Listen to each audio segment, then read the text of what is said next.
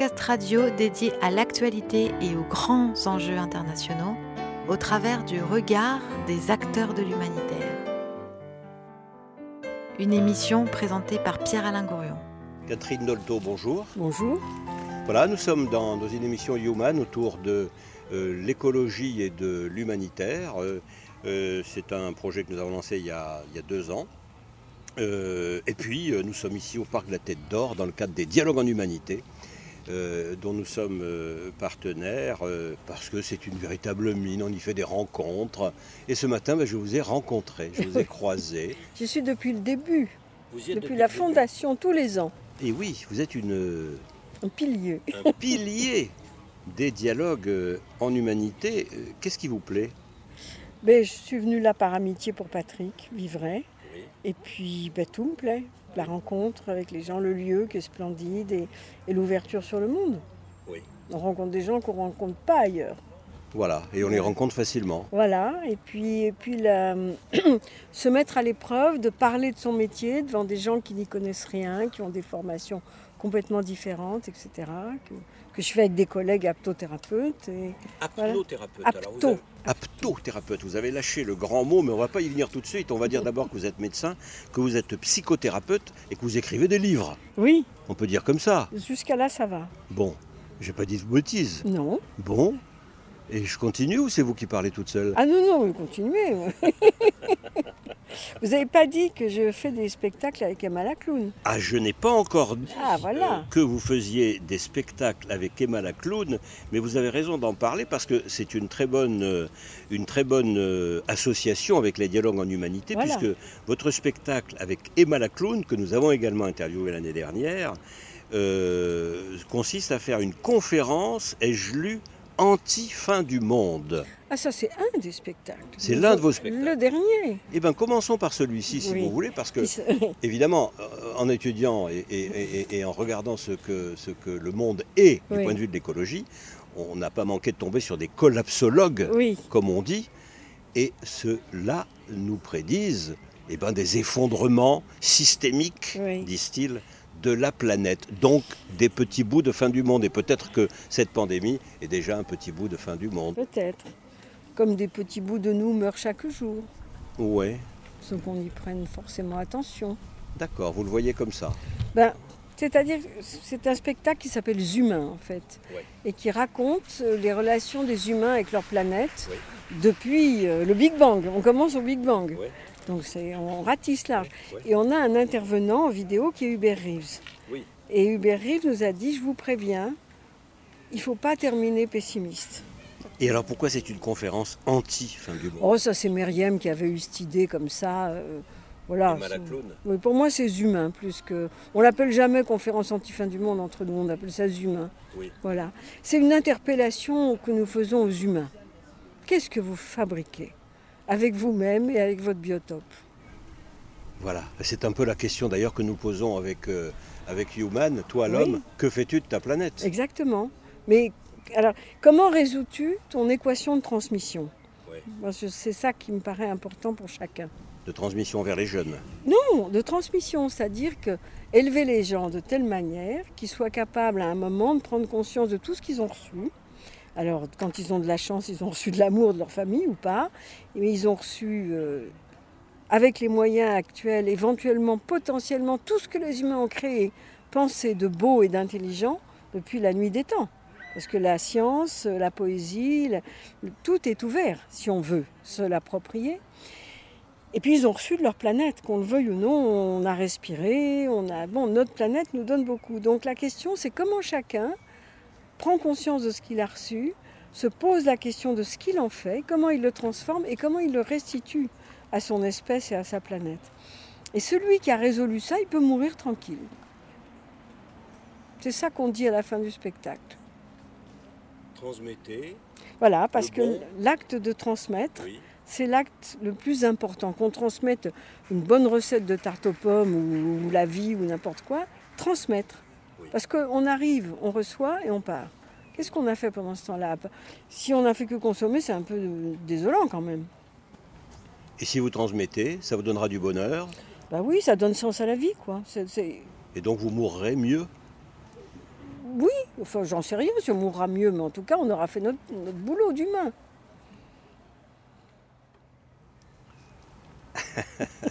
Alors on peut laisser des silences, Oui, c'est autorisé. oui, oui, non, je ris parce que je, je vois votre œil qui frise quand je dis ça. Qui frise comment Ah bah, qui rigole. Mais oui, Ben oui, c'est bien. ben oui. Oui. Écoutez, euh, vous, avez, vous avez le sens de la, de la, de la, de la, de la vivacité, de la, du bonheur, de, de- du sourire. Voilà, d'ailleurs, Oui. vous disiez, ceux qui ont eu la chance d'avoir euh, de l'amour, vous en avez eu, vous? Oui, beaucoup. Oui, oui, moi j'ai eu beaucoup de chance. C'est pour ça que je suis obligée de transmettre beaucoup. Parce que vous savez, moi j'ai une théorie sur les fées. Les fées qui se penchent sur les berceaux. J'appelle ça des banquières. C'est parce qu'elles ne donnent pas, elles prêtent. Les faits? Oui. Les faits ne donnent pas. Non, elles prêtent. Donc il faut rendre. C'est-à-dire que plus on a reçu, Ah oui, hein, de, je sais pas quoi, ça, de la beauté, de l'intelligence, de la fortune, tout ce qu'on veut, oui, oui. plus il faut rendre. Sinon, on est écrasé par ce qu'on a reçu. Tu as le droit d'être égoïste si tu as eu une enfance malheureuse. Oh, j'ai pas dit ça non plus, ça c'est votre interprétation. Mais je dis qu'en tout cas, les gens qui ont beau- beaucoup reçu ont plus de devoirs de transmission, c'est-à-dire de partage, que les autres. D'accord, Je pense ça. d'accord. On le voit bien d'ailleurs si on observe autour de nous. C'est très dangereux de recevoir beaucoup si on ne rend pas. Mhm. Est-ce qu'il y a beaucoup de mères abusives de ce point de vue-là? Sans doute. Que- de quel point de vue? Bah, Du point de vue euh, de l'enfant. Oh. Déjà, pour que l'enfant se rende compte que sa mère est abusive, c'est un travail. C'est un chemin, je vous l'accorde. C'est un boulot. Oui. Oui, il y a beaucoup de mères qui croient. C'est-à-dire, on a fait aussi un autre spectacle qui s'appelle euh, Grand Symposium Tout sur l'amour, Oui. où on passe en revue justement tout ce qu'on peut dire ou faire ou penser sur la question de l'amour. Oui. Et ça se termine par une petite conférence de Patrick Vivray en vidéo. oui. Oui, c'est magnifique, c'est un très beau spectacle. Et alors vous dites quoi? Tout sur l'amour Bon, on raconte euh, tout ce qu'on appelle amour et qui n'en est pas, qui est de la possession, de l'attribution, tout de- la question du passage de l'état amoureux à l'amour, euh, l'am- l'amour du. On passe en, re- en- en revue les différents amours comme les Grecs anciens nous l'ont appris, la pornéa, qui est l'amour de dévoration du bébé pour sa mère. Après, il y a la, l'éros, qui est l'amour, l'amour sensuel mais chaste. L'éros avec un oméga, puis après il y a l'éros avec un omicron, qui est l'amour avec la- l'érotisme. hein, et puis il y a la philia, et puis il y a l'agapé, c'est-à-dire l'amour universel. Il y a plein de graduations dans l'amour. On raconte tout ça, et puis on fait un bon petit point sur la névrose, puis on a un anthropologue qui nous parle de la polygamie, et puis on a une euh, gynécologue taoïste qui nous parle de la sexualité. C'est une très jolie conférence qu'on commence en dansant. Dedans Hein? Dedans, les contenus, c'est quoi? Bah, tout ça, tout ce que je viens de vous dire, on, on parle de toutes les façons dont les humains tricotent ou torturent la question de l'amour. Parce qu'on c'est triche plein de On confusion. triche beaucoup Ah oui. Exemple. Ouais, Il y a beaucoup. Le, le plus simple, c'est que les gens pensent que l'amour, c'est prendre. Alors que c'est donner. Il y a beaucoup de gens qui confondent ça et qui croient que dans l'amour, il y a une appropriation de l'autre. Alors que dans l'amour, au contraire, il s'agit tout le temps de se déprendre. Qui ont peur de l'amour Oh, il y a aussi tous ceux qui ont peur de l'amour, oui, parce que ce qu'ils ont, peut-être que ce qu'ils ont vu dans leur famille leur donnait pas envie.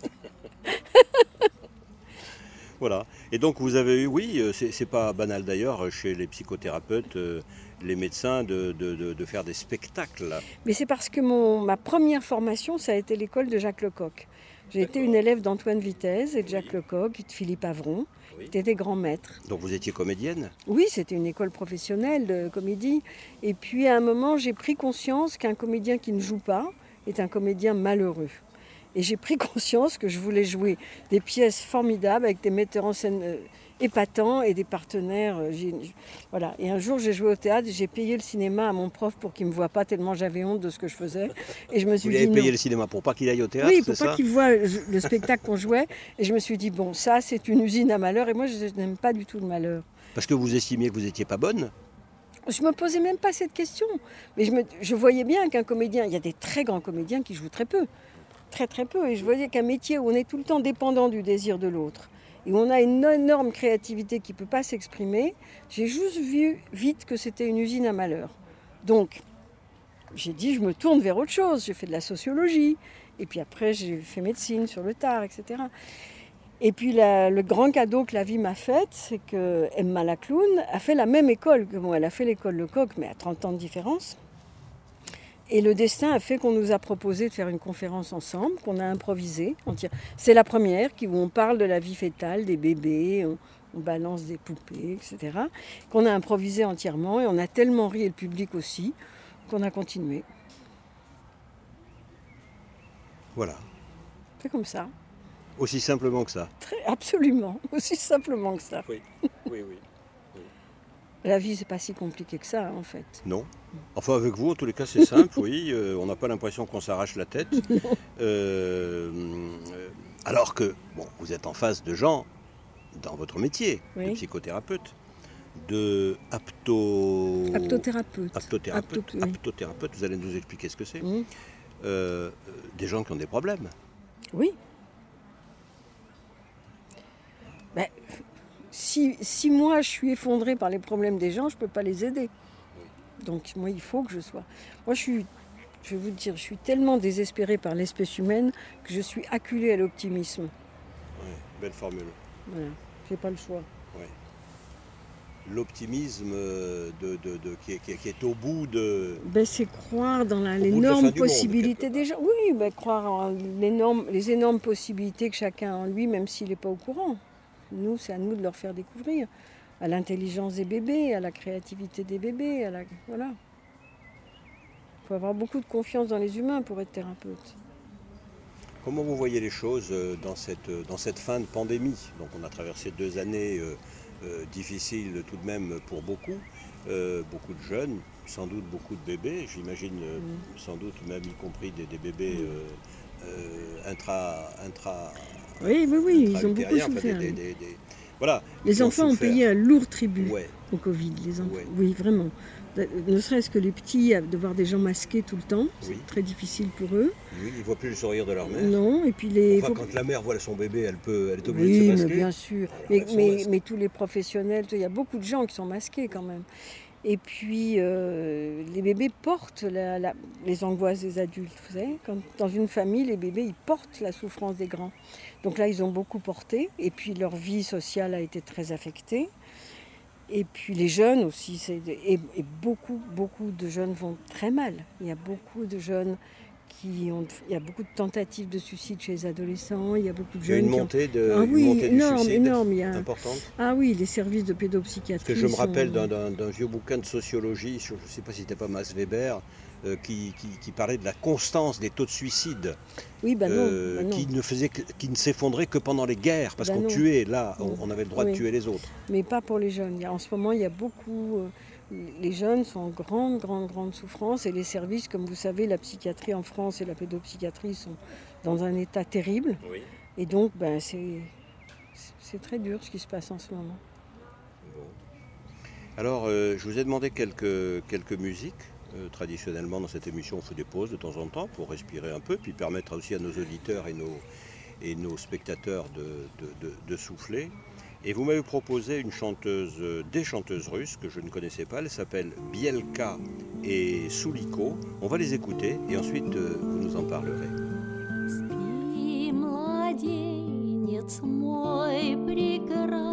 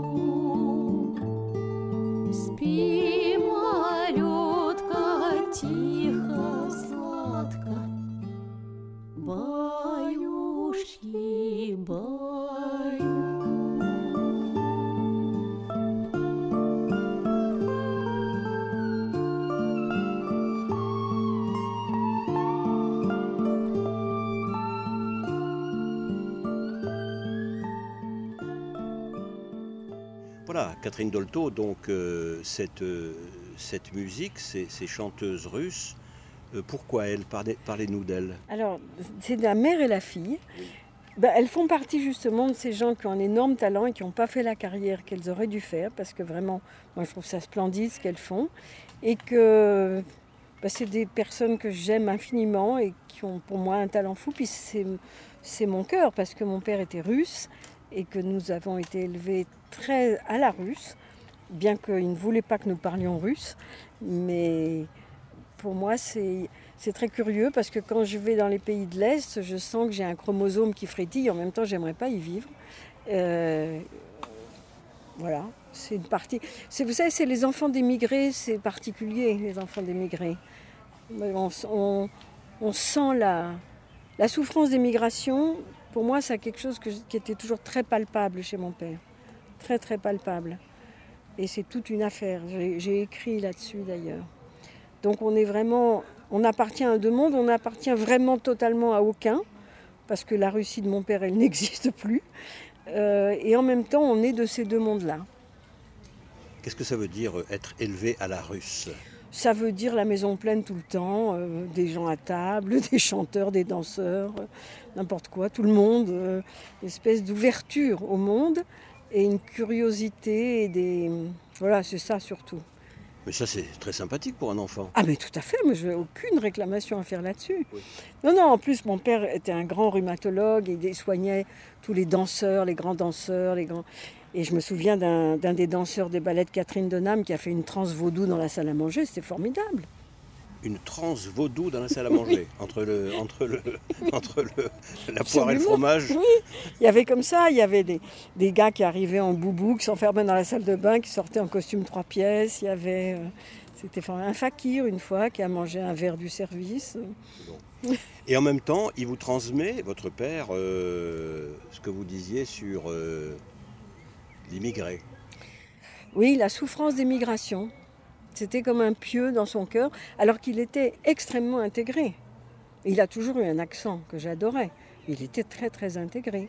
Et en même temps, la souffrance était là tout le temps.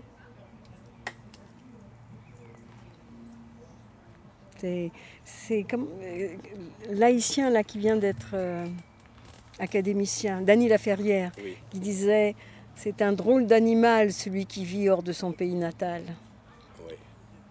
Parce que mon père est venu à 22 ans, donc c'est tard. C'est un homme fait. Oui. C'est pas comme ceux qui émigrent petits, hein, c'est autre chose. Bien sûr. Il a déjà une histoire, il a Oui. déjà un passé, il a déjà des Et souvenirs. il a le déchirement du départ. euh, Et il a le- la rupture du départ, le déchirement du départ. Euh, situation banale au demeurant et de plus en plus courante, Oui, c'est vrai, qui ne va faire que s'amplifier avec euh, Oui. les problèmes entre autres climatiques, absolument. sans parler des guerres. Oui, oui. Du gars qui arrive et qui, qui fait ses études en étant ouvrier. Mon, mon père a fait ses études en étant ouvrier, Oui. études de médecine. Oui. C'est des gens qui avaient. C'est pour ça que quand on était petits, nous, euh, ils s'attendrissaient pas trop sur notre sort. Et on entendait souvent si tu avais été comme moi, clochard sur les quais quand Constantinople a 20 ans, tu me ferais pas chier. Et ça, re- ça réétalonne les, les bobos, quoi. On en fait trop avec les enfants aujourd'hui? Je ne sais pas ce que vous voulez dire par là du tout. Eh bien, est-ce qu'on est trop, trop, trop, trop gentil, trop On bon petit chéri, tout Ah, trop- euh, On en, euh, ben, voilà, à la fois on en fait trop dans le côté gnangnan, et à la fois on n'en fait pas du tout assez dans l'enracinement profond dans la sécurité affective et la, la prise en compte réelle de l'intelligence des enfants qui est très grande. Quand on voit beaucoup de bébés, comme c'est mon cas, et qu'on voit leur intelligence, et après on regarde les grandes personnes, on se dit mais à quel moment s'est passée la catastrophe?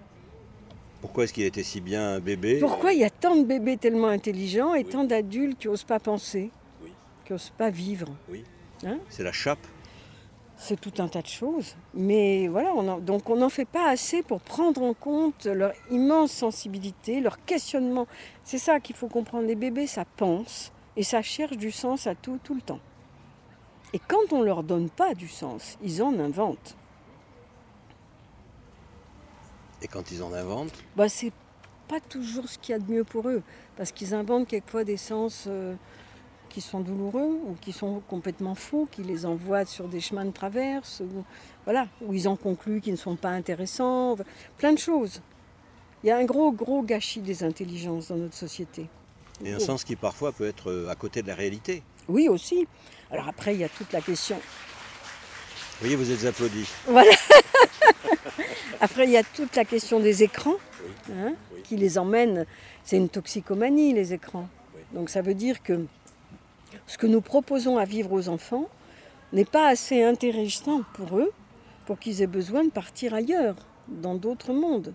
Ça, c'est quand même euh, question à se poser. Voilà, alors on en vient à, à la définition de ce mot euh, savant et, et compliqué dont vous nous parliez tout à l'heure. Euh, vous, vous parliez de l'aptonomie et vous vous dites apto, apto psychothérapeute. Oui. Alors qu'est-ce que ça veut dire, grand Dieu? Ça veut dire un praticien de l'aptonomie, tout simplement. Et alors c'est quoi un praticien de l'aptonomie et qu'est-ce que l'aptonomie? Alors l'aptonomie, le mot vient du grec apto, aptein, qui veut dire toucher.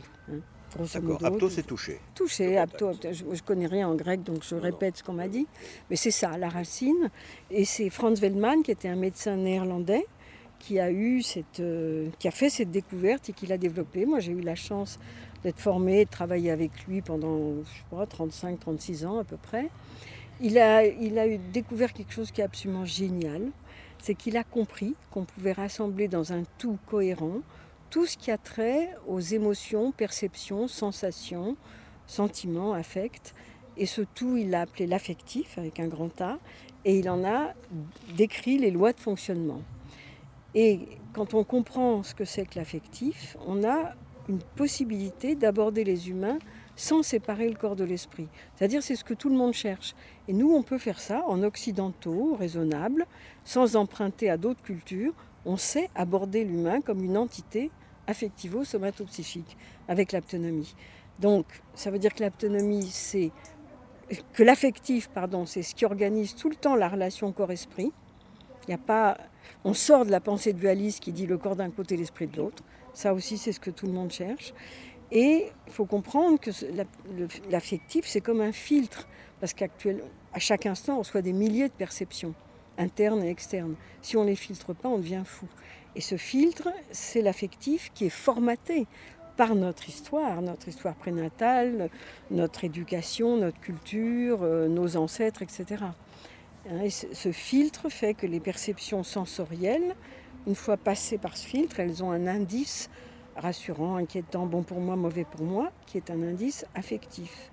Et donc on comprend autrement l'être humain, on a une toute autre vision de l'intelligence, du développement de l'être humain, donc tous les métiers de soins ou d'éducation, s'ils regardent la problématique humaine, le développement, l'intelligence, la souffrance, la pathologie, avec cette grille de lecture de l'affectif comme organisateur, ben, ça renouvelle complètement toutes les pratiques.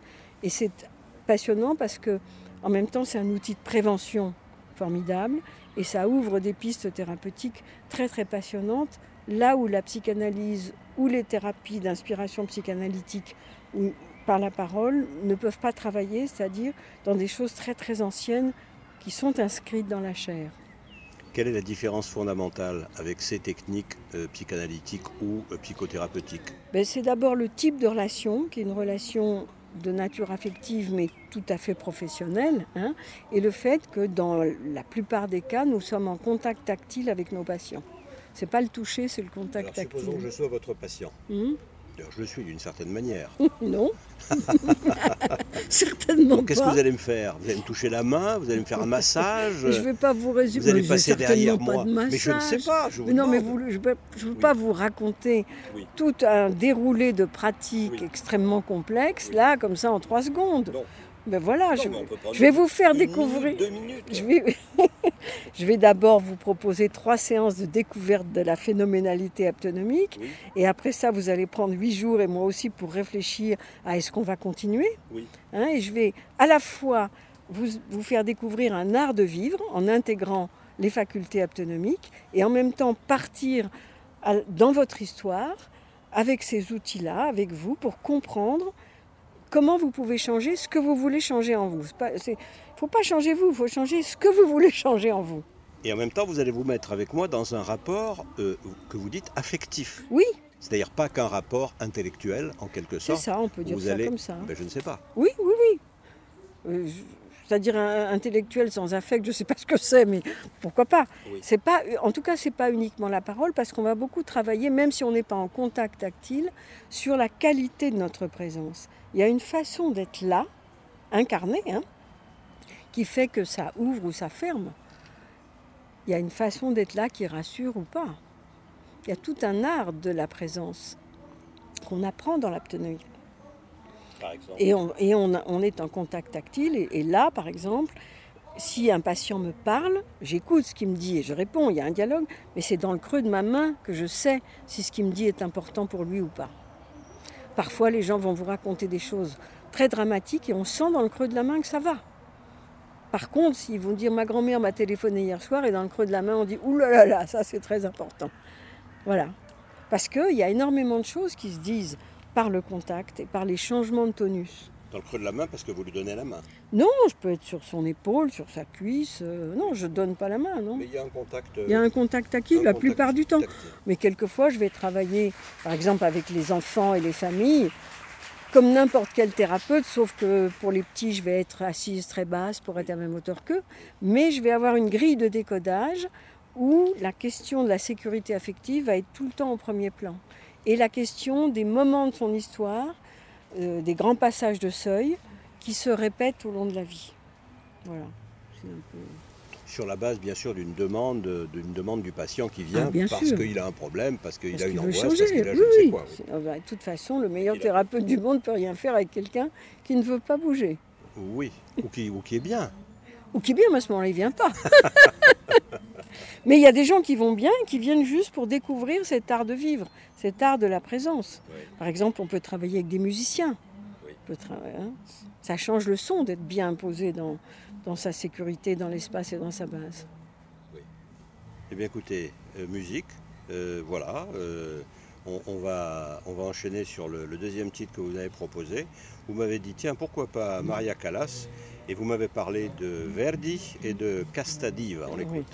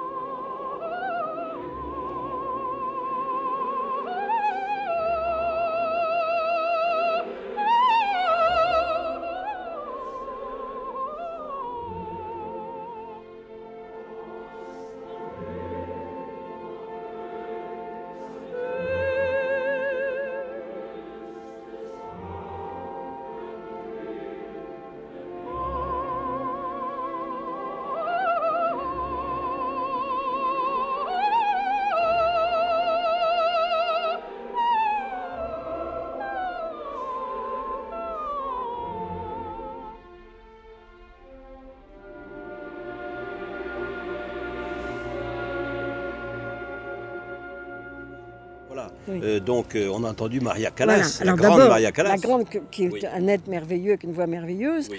et c'est musicalement c'est splendide, mais c'est aussi un moment de basculement dans la vie de quelqu'un, parce que c'est l'histoire d'une grande prêtresse qu'il vénérait.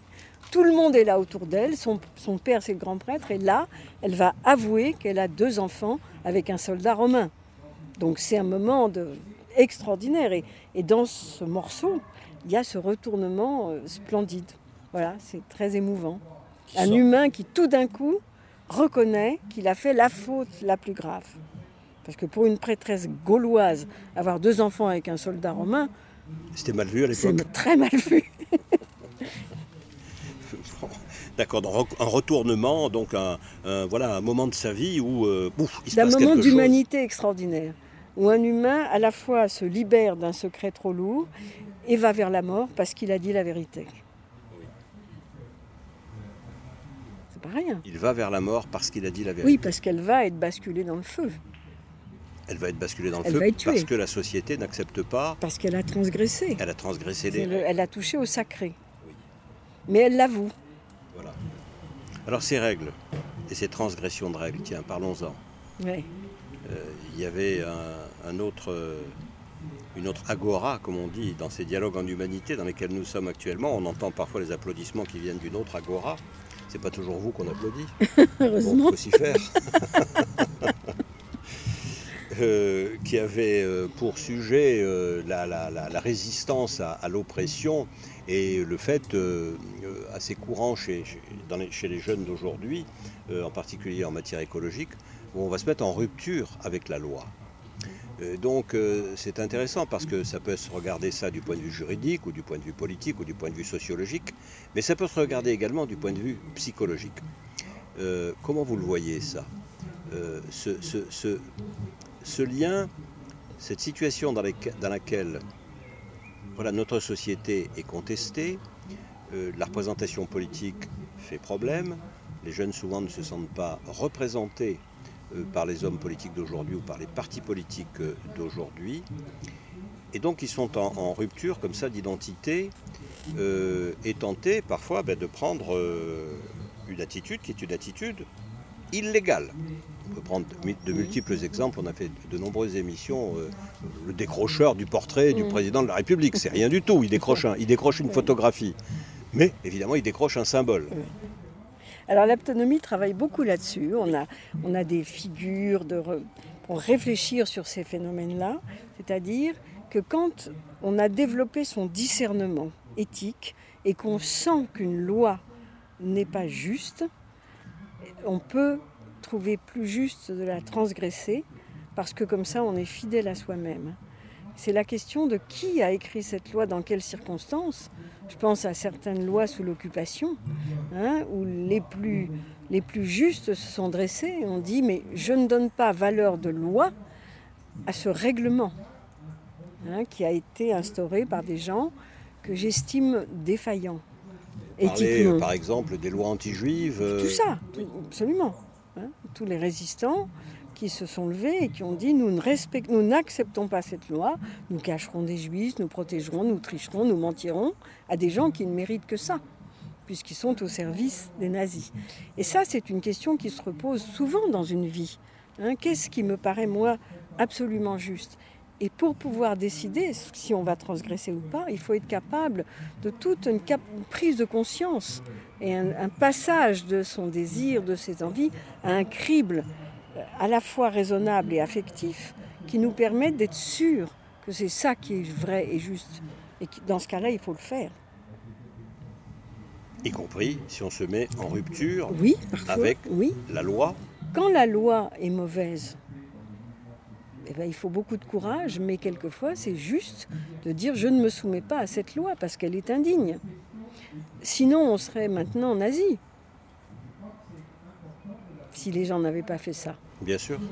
Donc c'est une- c'est des questions tellement importantes et tellement singulières parce qu'il y a aussi des gens qui vont se mettre contre la loi pour être contre papa ou maman, etc. Il y a, il y a plein de choses, on peut, on peut en parler des heures, c'est-à-dire qui fait quoi, à quel moment, pourquoi, comment. Hein, dire des choses générales là-dessus, c'est c'est intéressant, mais c'est pas très sérieux quelque part. Mais c'est une réflexion éthique sur euh, les... qui prend les décisions pour tout le monde Hein, C'est une réflexion sur la démocratie aussi. Donc on est dans un moment très très important parce que c'est des gens qui ont un avenir court, qui prennent des décisions pour l'avenir de gens qui ont, un, qui ont un avenir beaucoup plus long qu'eux. Les enfants qui naissent maintenant vont payer les pots cassés et, et souffrir de ce que nous, les grandes personnes de maintenant, avons mis en place. Donc que les jeunes qui prennent conscience de ça se révoltent, moi ça ne me choque pas beaucoup. Ça vous paraît même, euh, à l'inverse, euh, Ben, je suis un peu étonnée quand je vois des jeunes qui ne sont pas préoccupés de ça. Je me souviens, j'ai pris un stop dernière, il y a quelques... une jeune fille un jour et je lui disais Excusez-moi, j'écoute la radio parce que Nicolas Hulot vient de démissionner. Et c'est une chose importante. Elle me dit Ah bon? Je lui dis ben, Ça ne vous intéresse pas Euh, Bon, non, non, vous savez, nous, euh, ça ne nous intéresse pas tellement. Je lui dis Mais c'est votre avenir. J'étais très étonnée de voir une fille de 15 ans qui. Je Mais l'écologie, ça vous préoccupe pas? Non. C'est triste? à l'inverse, euh, est-ce que celles ou ceux qui s'en préoccupent beaucoup, euh, ça ne risque pas de générer une sorte de, je ne sais pas comment dire, une, une sorte d'éco-anxiété, euh, c'est-à-dire qu'une anxiété par rapport à l'état du monde qui peut les fragiliser euh, dans, leur, euh, dans la constitution de leur personnalité d'adolescent Oui, bien sûr. Et en même temps, le- on ne peut pas nier l'état du monde. Il est là. Donc on peut pas. L'anxiété, ça ne se cache pas sous le tapis. Donc il suffit d'avoir les oreilles ouvertes et, et on voit l'état du monde. Et il y a de quoi être anxieux. Comment on dépasse cette anxiété? Et bien justement, sans doute euh, en trouvant la force d'agir.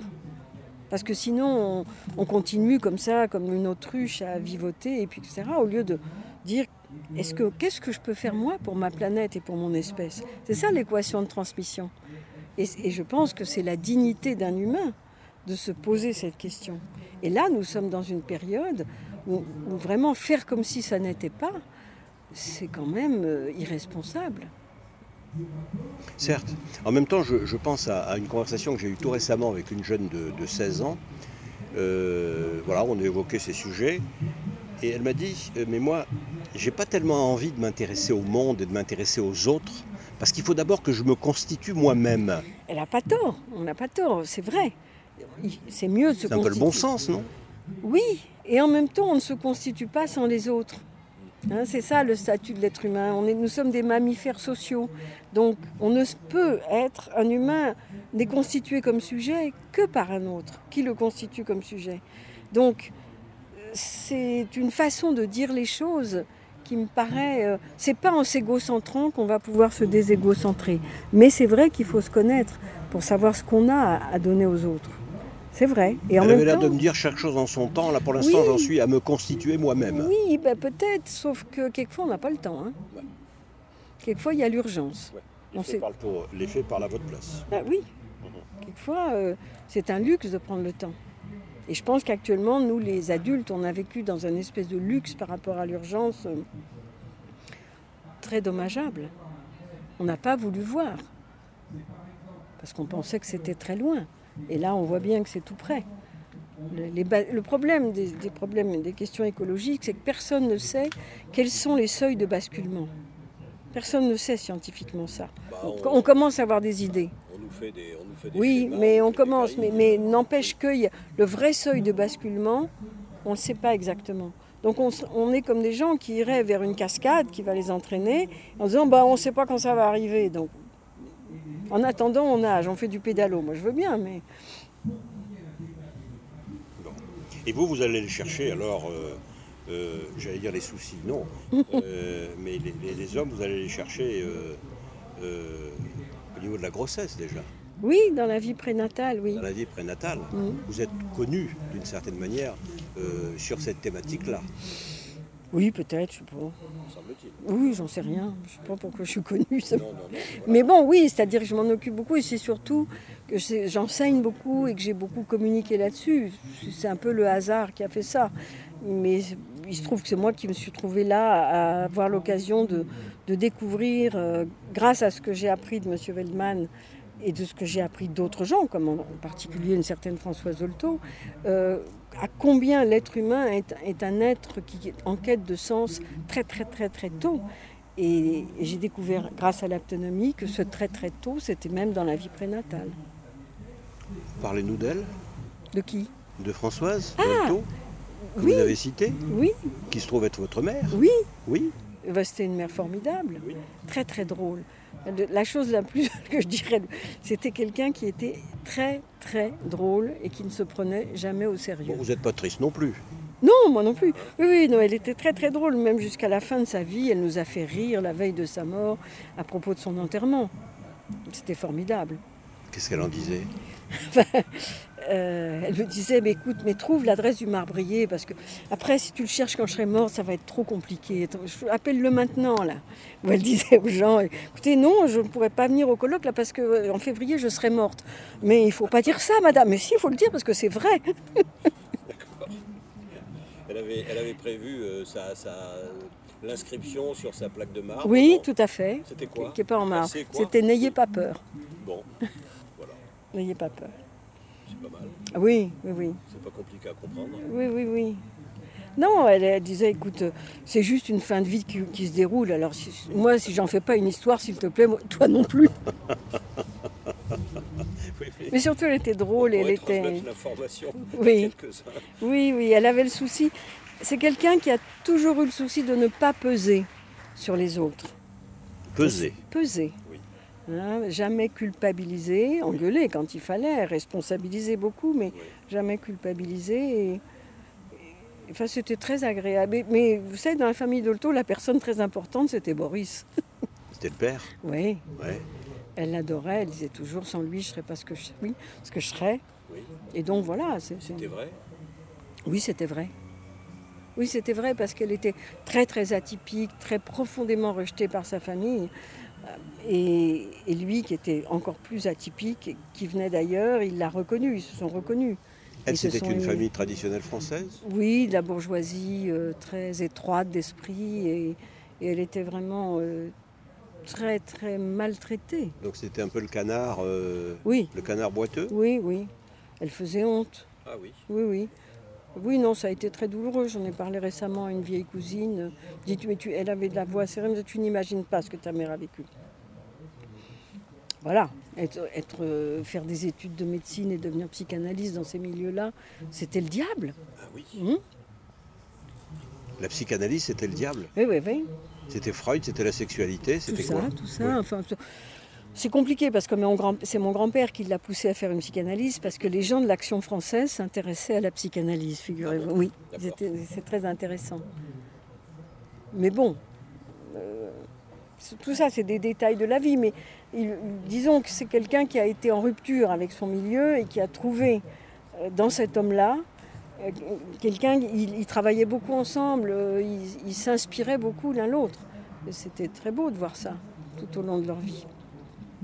À la fois euh, dans la vie et aussi professionnellement. Ah oui, oui, oui, ils, travaillaient beaucoup ensemble. Mon père faisait des conférences transdisciplinaires. Lui- il était aussi en avance dans son métier. La kinésithérapie, la rhumatologie. Il avait fondé une très grosse école qui s'appelle les FOM maintenant. Et pour lui, il y avait. Moi, j'ai eu la chance de pouvoir trouver un métier où je peux utiliser tout ce que j'ai appris de mon père et de ma mère, tout en faisant autre chose que. Ça, c'est une chance inouïe pour un enfant. Oui, parce qu'en marquant votre différence aussi. Oui, c'est pas que j'y tienne beaucoup, moi je m'en fiche de ma différence, mais il se trouve que j'ai eu cette chance et que j'ai reçu beaucoup des deux et que je peux en faire la synthèse dans l'autonomie. Voilà, alors on va faire une nouvelle pause, euh, pas publicitaire, musicale. Et vous m'avez proposé euh, bah, tout simplement un Sidney Bechet. Il y a longtemps qu'on n'a pas entendu Sidney Bechet euh, dans notre émission. Et ça s'appelle Les Oignons. Oui. Écoutons.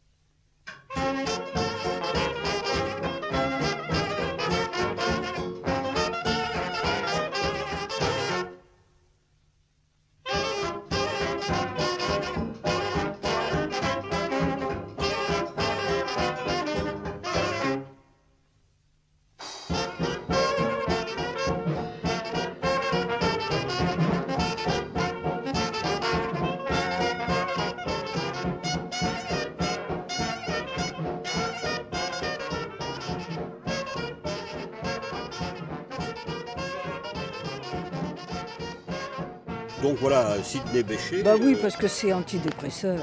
Franchement, moi, quand j'ai un petit coup de mou, je mets Sidney Béchette et tout va mieux. et tout va mieux. Bah oui, je trouve ça tonique, formidable. Mais on l'entend plus. Ben oui, mais moi, je il suffit de l'écouter, hein, Les oignons. les oignons, oui. Oh, il y en a d'autres, mais celui-là, il est bien tonique. Bon, oui, oui. Il est aux petits oignons, ça va très bien dans Ouais. notre émission. Oui, tout à fait. Alors écoutez, il nous reste quelques minutes pour euh, conclure, euh, Catherine euh, Dolto. Euh, on ne va pas citer tout ce que vous avez écrit, etc. On peut dire un mot quand même des livres que je fais pour les enfants, quand même. Alors, des Sinon, livres que vous faites pour les enfants. Moi, vous j'ai une, écrivez aussi pour j'ai les une enfants. collection qui s'appelle Mine de rien chez Gallimard, Oui, Giboulé, qui est traduite en Chine, en Corée, au Vietnam, au Japon, et où il y a quand même 85 titres qui parlent de tout, la mort, la vie. euh, Et ce sont des livres pour les enfants. Oui, Et, et, euh, pour, pour quel âge? Alors, euh, en lecture accompagnée, ça c'est très important, avant que l'enfant sache lire, à partir de 3 ans et demi, 4 ans, ça dépend de l'enfant, Oui. et jusqu'à 7-8 ans, ça dépend. D'accord. Ça c'est une de mes activités euh, importantes. Mais euh, là, vous êtes éditrice, vous êtes non, directrice de collection. Je suis Et auteur. vous êtes auteur également Les- les- non, mon éditeur c'est Colline Forpoiré chez Gallimard, D'accord. donc je Donc, suis que auteur. vous, faites? Vous, vous écrivez quoi? Vous racontez des histoires, là? Mais pas du tout, je dis, je raconte, euh, je parle aux enfants comme je parlerais dans mon bureau sur la mort, la naissance, la vie, les parents qui divorcent, harcelés, harceleurs, euh, confinés, déconfinés. Là, je vais en faire un sur permis interdit dans la famille à propos de l'inceste, qui sortira à la rentrée, la jalousie, jaloux, pas jaloux, et tout ça. Pour les enfants, c'est pour les parents. Mais non, c'est pour les enfants. Mais ils lisent ça Ben, évidemment, ça. Mais moi, que- mais à quel âge? À 5 ans, je vais pas lire un truc sur l'inceste. Non, vous avez pas très- mais vous allez apprendre que dans une famille, il y a des règles. Oui. Vous allez apprendre la grande loi des humains. Les filles se marient pas avec leur père, les filles, ben voilà, des trucs comme ça. Parce qu'il faut qu'il y ait des interdits qui soient structurants, parce que c'est le symbolique qui fait qu'on n'est pas des animaux comme les autres. D'accord. C'est pour ça qu'on n'a pas le droit de se marier avec son père quand on a une fille. Voilà. Ni avec sa mère quand on est un garçon, ni avec son frère, ni avec sa soeur, ni avec sa grand-mère d'ailleurs. C'est structurant, Bon, c'est structurant. oui. L'interdit est structurant. Oui, bien sûr. Qu'est-ce qui nous sépare des animaux si ce n'est le symbolique? La parole, l'imaginaire, le symbolique, et donc les lois structurantes. Voilà. Alors, on va peut-être terminer avec ses enfants. Ben hein. oui.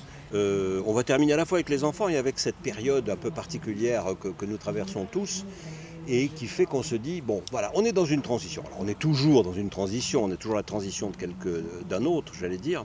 Euh, mais euh, là, c'est encore plus manifeste, encore plus clair. C'est pas une guerre, c'est une épidémie qui nous est tombée dessus, qui est tombée sur le monde.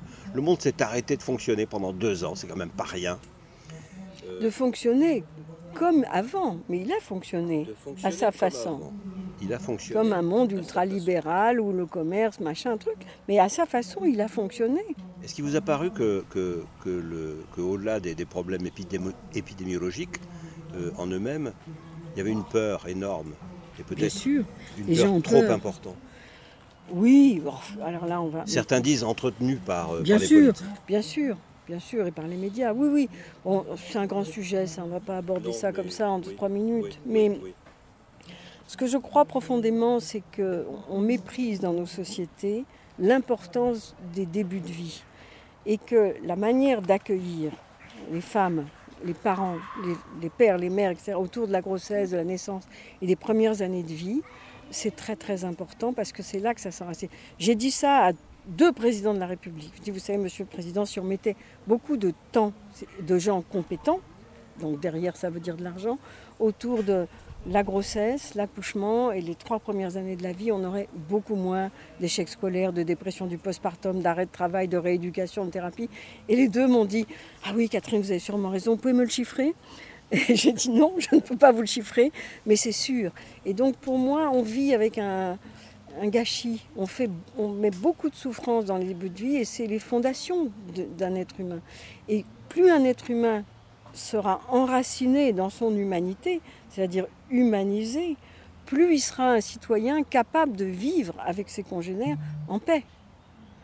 Et on fabrique des êtres malheureux, donc des êtres guerriers et violents. Mais qu'est-ce qui ne va pas dans cette, ne va dans cette qu'on- grossesse, dans on- cette... euh, On ne prend pas, on, on ne tient pas compte de ce que c'est qu'une grossesse pour la mère, pour le père, pour l'enfant, de l'importance. on ne tient pas compte de l'intelligence d'un enfant, de sa quête de sens, de son besoin de sécurité. C'est- énorme. On devrait investir beaucoup là-dedans et on aurait des sociétés qui iraient beaucoup mieux. Mais euh, comme ça, j'entends bien et, je comprends, mais je ne, visualise pas, pour ainsi dire, je ne vois pas sur quoi ça peut porter. Un exemple concret. Bah, vous avez les arrêts de travail pour les grossesses, la- les aménagements de postes de travail, le- le- payer correctement les sages-femmes, les obstétriciens, les infirmières, déjà ça, permettre qu'il y ait des psys dans les services, que les femmes aient du temps. Par exemple, si chaque femme pouvait revoir les gens qui ont été là à son accouchement et parler avec elles de comment ça s'est passé, qu'est-ce que vous avez vécu, là vous avez eu peur, etc.